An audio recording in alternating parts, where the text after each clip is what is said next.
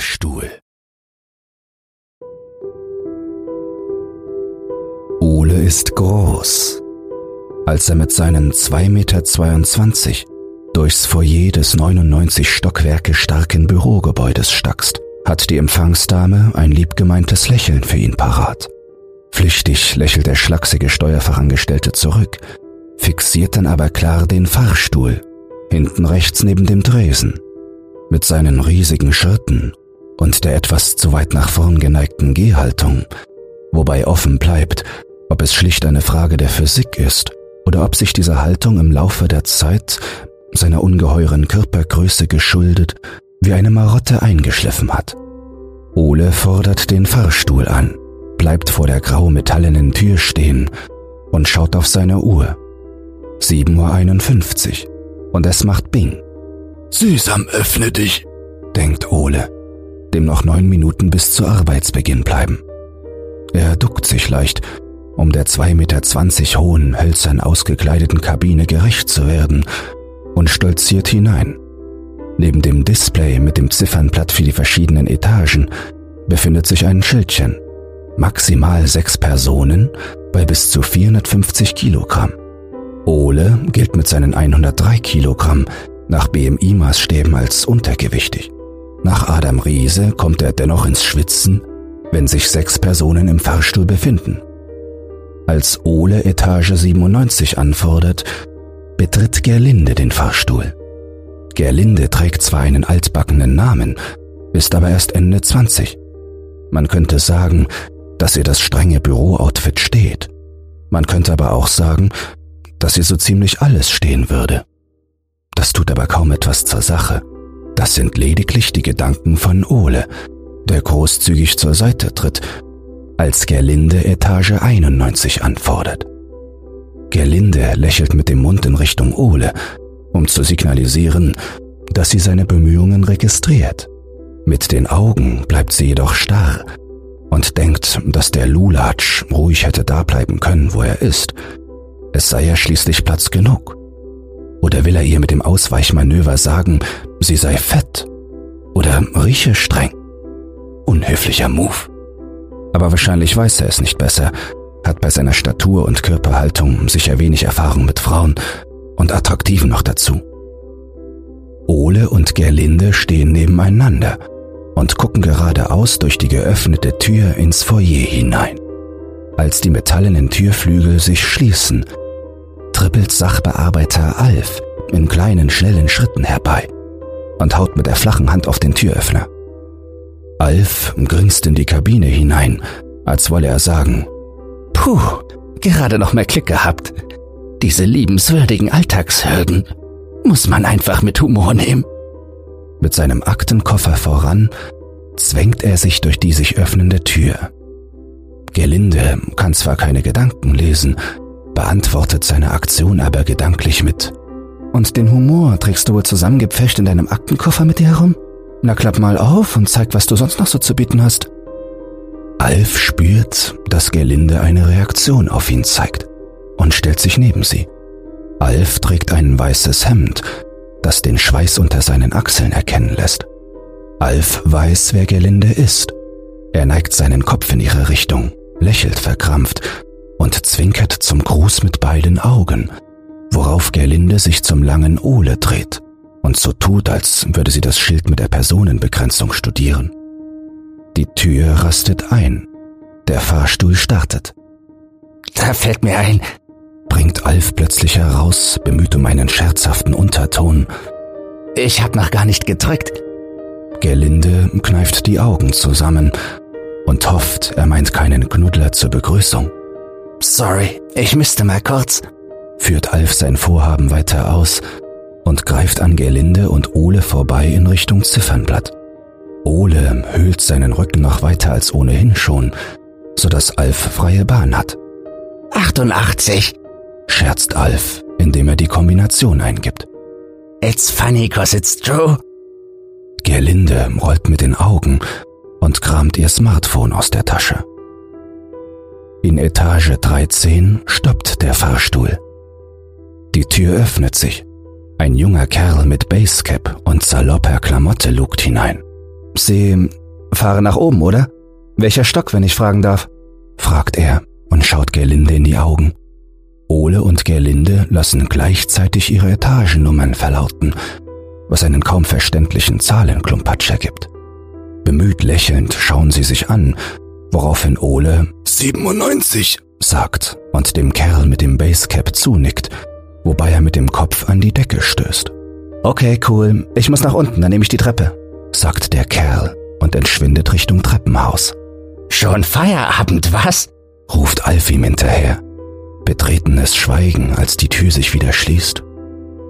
Nächster Halt, Etage 23.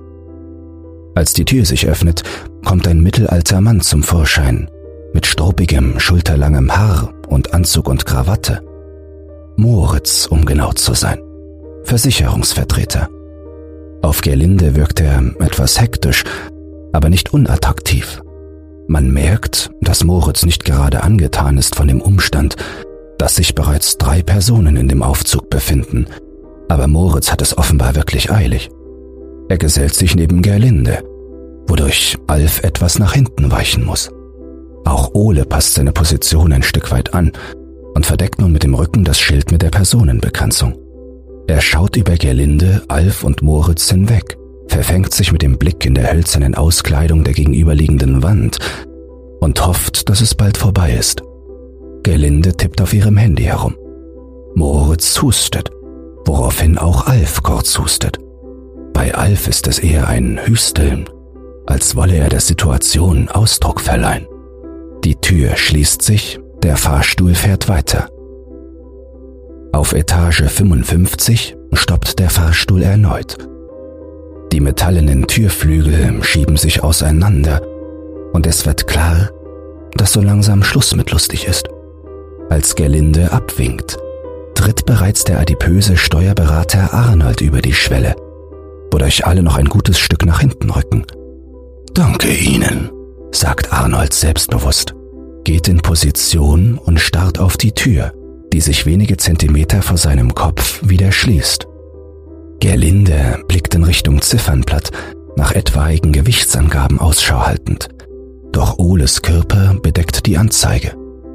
Als sie ihren Kopf wieder nach vorne neigt, gibt es einen kurzen Ruck, wodurch sie einen Ausfallschritt macht und Arnold aus Versehen in die Hacken tritt.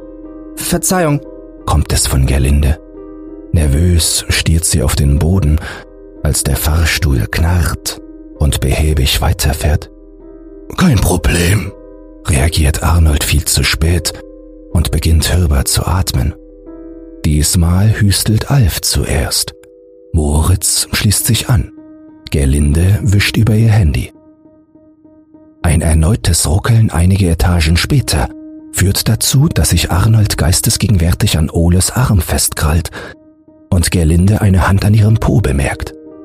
Die junge Dame dreht sich halb nach hinten um und guckt empört in Richtung Holzauskleidung. Alf ist das Ganze sehr unangenehm. Verzeihung, sagt er. Das war keine Absicht. Er klemmt seine Hand mit Mühe hinter sich, zwischen Wand und seinen eigenen Po. Gerlinde schaut rüber zu Ole, der offenbar versucht, so wenig Raum wie möglich einzunehmen, aber dennoch in der Lage ist, mit einem Schulterzucken mehr oder weniger konkret auf ihre stille Anfrage zu reagieren. Nächster Halt, Etage 69. Eine potenziell sechste, wenn auch sehr schlanke Person kommt zwischen dem sich auftuenden Metall zum Vorschein. Maya ist Börsenmaklerin und schätzungsweise nur 1,60, was die Minen der bereits im Fahrstuhl zusammengepferchten Personen kaum erhält. Was sie hingegen aufatmen lässt, dass Langhaar Moritz Anstalten macht auszusteigen. Entschuldigung? bemüht er sich um eine freundliche Aufforderung, Platz zu machen, der Gerlinde nur allzu bereitwillig Folge leistet. Mit einem Fuß schon über der Schwelle fügt Moritz plötzlich hinzu. Ah, sorry, das Meeting wurde ja verschoben. Ich muss doch ganz nach oben. Ganz nach oben? Fragt Gerlinde nervös, während Moritz sich wieder zwischen die Leiber quetscht. Ja, 99, antwortet Maya. Sie huscht elegant an Arnold vorbei und findet eine Lücke zwischen Gerlinde und Ole. Ich bin so ein Strich in der Landschaft, das passt schon, versucht sie, die unangenehme Situation mit Selbstironie zu entschärfen. Bei Arnold und Gerlinde allerdings bewirkt ihr Spruch das Gegenteil, denn während ersterer einen herabsetzenden Kommentar hinsichtlich seiner eigenen Körperfülle hineininterpretiert, sieht Gerlinde in Maya die Insta-Bitch, die für Klicks und Aufmerksamkeit am Hungertuch nagt. Den Fahrstuhl hingegen scheren derlei zwischenmenschliche Nuancen wenig, auch wenn er diesmal merklich länger braucht, um wieder in Gang zu kommen. Als er es schließlich tut, beginnt es offenbar außerhalb der Kabine hörbar zu rattern.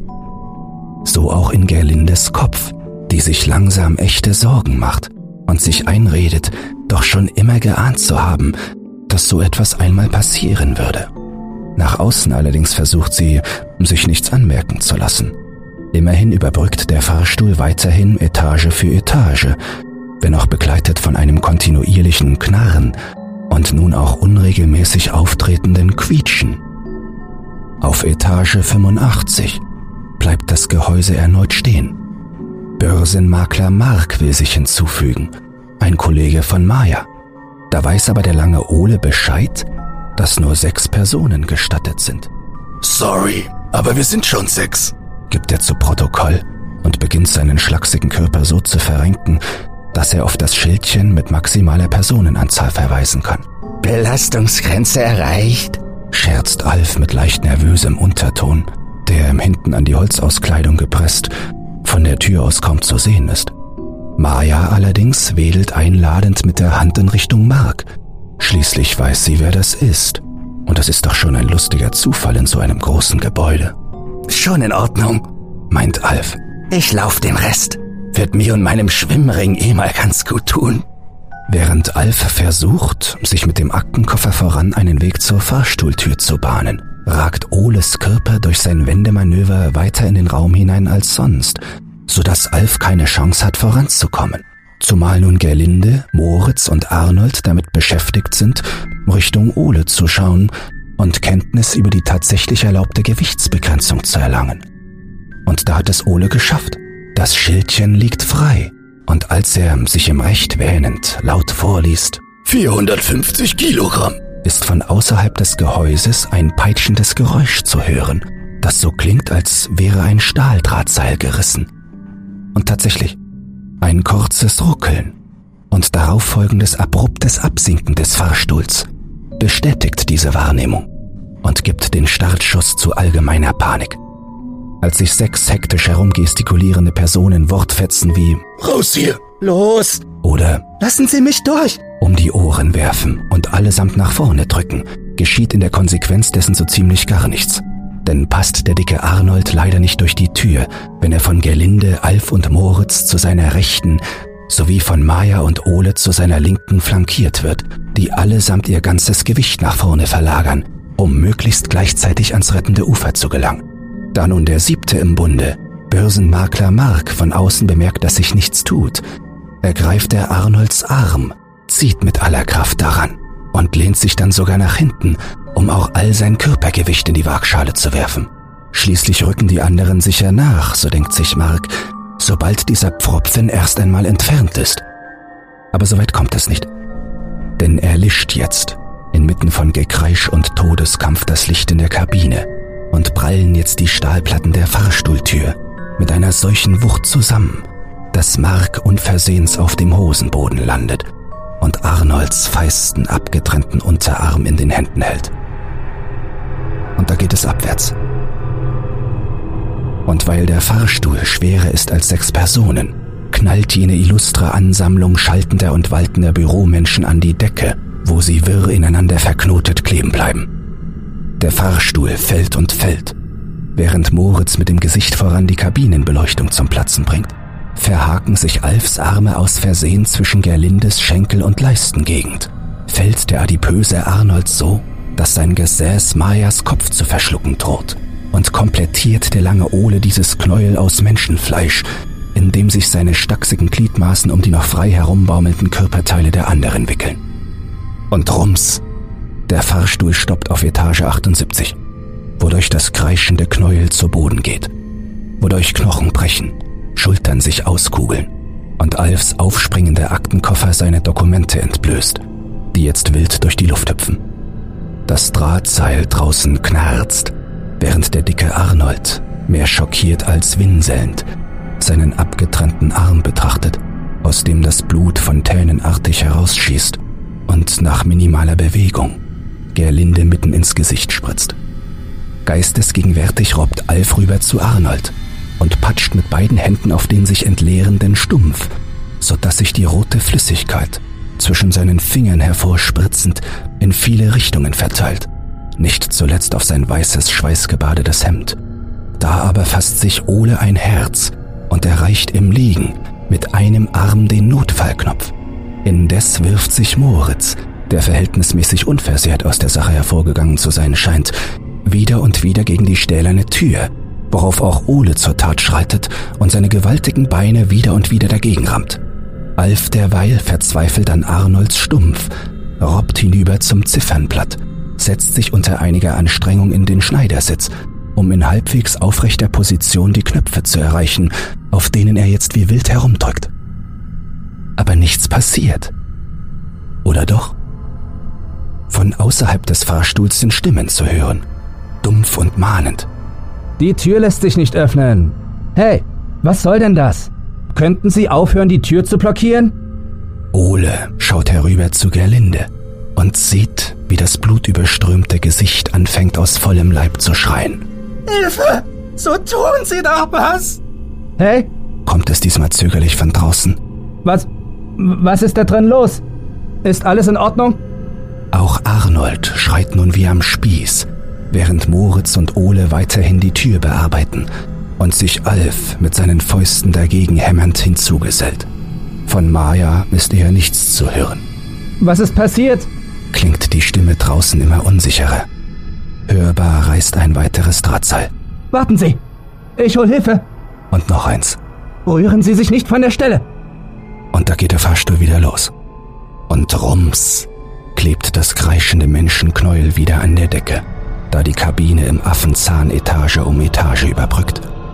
74, 66, 58, 43, 31, 23, 15, 4, 1, E, Kellergeschoss.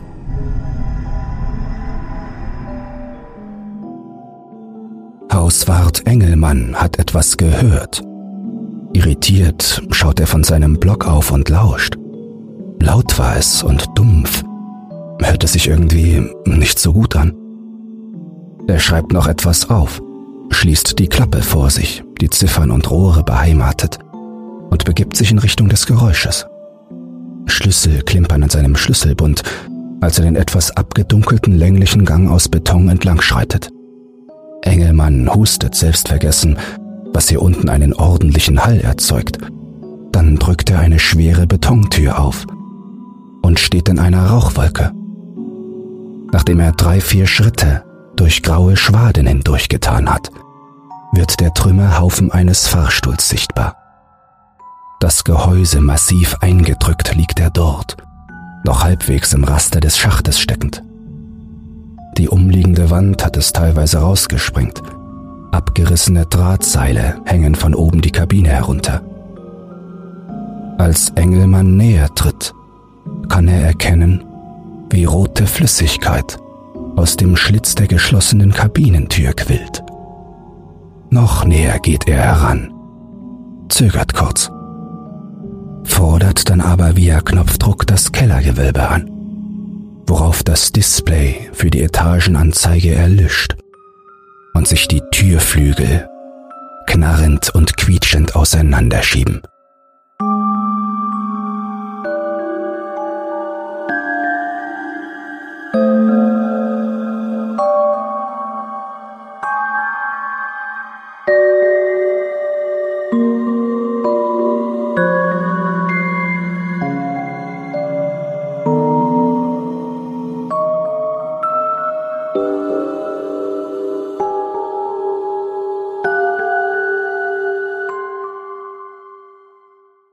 Du hast alle Folgen durchgehört oder Bock auf ungekannte Dimensionen des Horrors. Ich habe einen neuen Podcast und darum geht es. Secure, Contain, Protect, sichern, bergen, beschützen.